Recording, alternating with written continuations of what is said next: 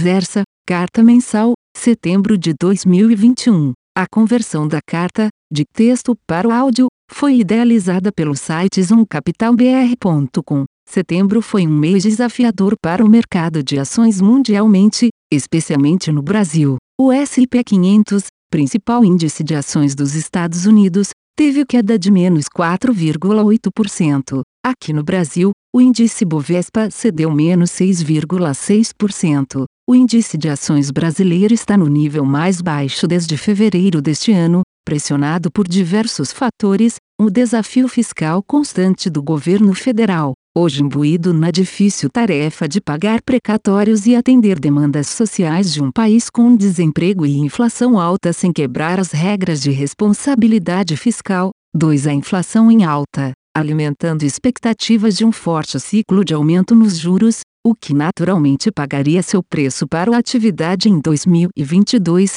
3. Receios ligados à Evergrande, uma construtora chinesa altamente endividada que enfrenta dificuldades para honrar seus compromissos financeiros, e 4. Possível começo do fim dos estímulos monetários nos Estados Unidos. O ambiente pesou sobre os fundos da casa, tivemos queda de menos 11,8%, menos 5,5%, menos 6,4% e menos 13,2% nos fundos Versa, FIT, Charger e Tracker, respectivamente. No Tracker, o destaque negativo veio das posições aplicadas em juros, impactadas pela inflação mais elevada e pressão nos prêmios de risco pelo lado fiscal. As principais perdas em ações vieram do livro de ações compradas, Lojas Marisa, menos 18,2%, Vale, menos 22,9%, BR Partners, menos 16,4%,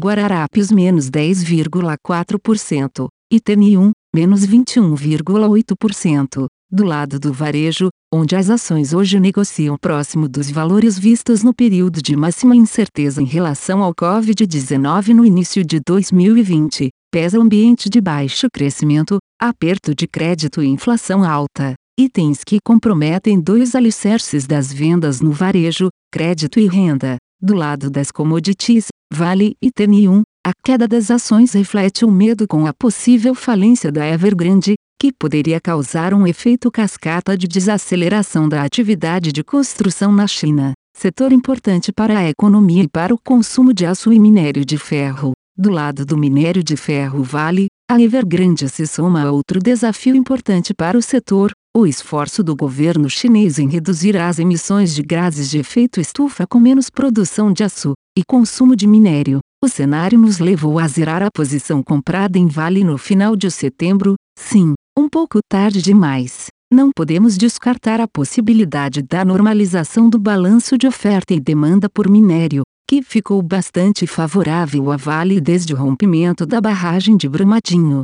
Além da China reduzir a produção de aço, a própria produção de minério da Vale está se recuperando. Em um cenário de preços de minério de 75 dólares americanos tonelada, mesmo preço que tínhamos antes do rompimento da barragem de Brumadinho, as ações da Vale não estariam mais uma barganha, como estiveram nos últimos 2,5 anos. Seu free cash flow yield neste cenário seria 11%, valor inferior ao yield médio de aproximadamente 30% que nos atraiu a Vale nos últimos tempos. Na TN1, mantemos posição comprada por enxergar menos risco no cenário de oferta-demanda por aço, em especial devido à potencial queda de produção de aço na China país responsável por metade da produção de aço do mundo e que nos últimos anos inundou o mercado mundial de aço. A reversão disso tende a favorecer as siderúrgicas fora da China. E como sempre dizemos, a Ternium é a melhor e mais barata siderúrgica do planeta. Sua alta rentabilidade oferece hoje um free cash flow yield de mais de 50%. Disponibilizamos mais detalhes sobre os principais ganhos e perdas do mês nas tabelas. Agradecemos a confiança depositada. Equipe Versa. A conversão da carta, de texto para o áudio, foi idealizada pelo site zoomcapitalbr.com. Aviso legal. É recomendada a leitura cuidadosa do regulamento dos fundos pelo investidor antes de tomar a decisão de aplicar seus recursos. A rentabilidade passada não representa a garantia de rentabilidade futura. A rentabilidade, quando divulgada, não é líquida de impostos. Fundos de investimento não contam com garantia do administrador, do gestor, de qualquer mecanismo de seguro ou fundo garantidor de crédito, FGC. Para avaliação da performance de um fundo de investimento, é recomendável a análise de, no mínimo, 12 meses. A gestora não se responsabiliza por quaisquer decisões tomadas tendo como base os dados deste documento.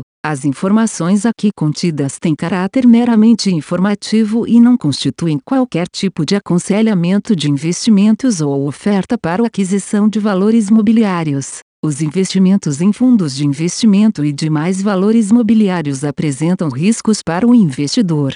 Os fundos de ações com renda variável podem estar expostos a significativa concentração em ativos de poucos emissores, com os riscos daí decorrentes.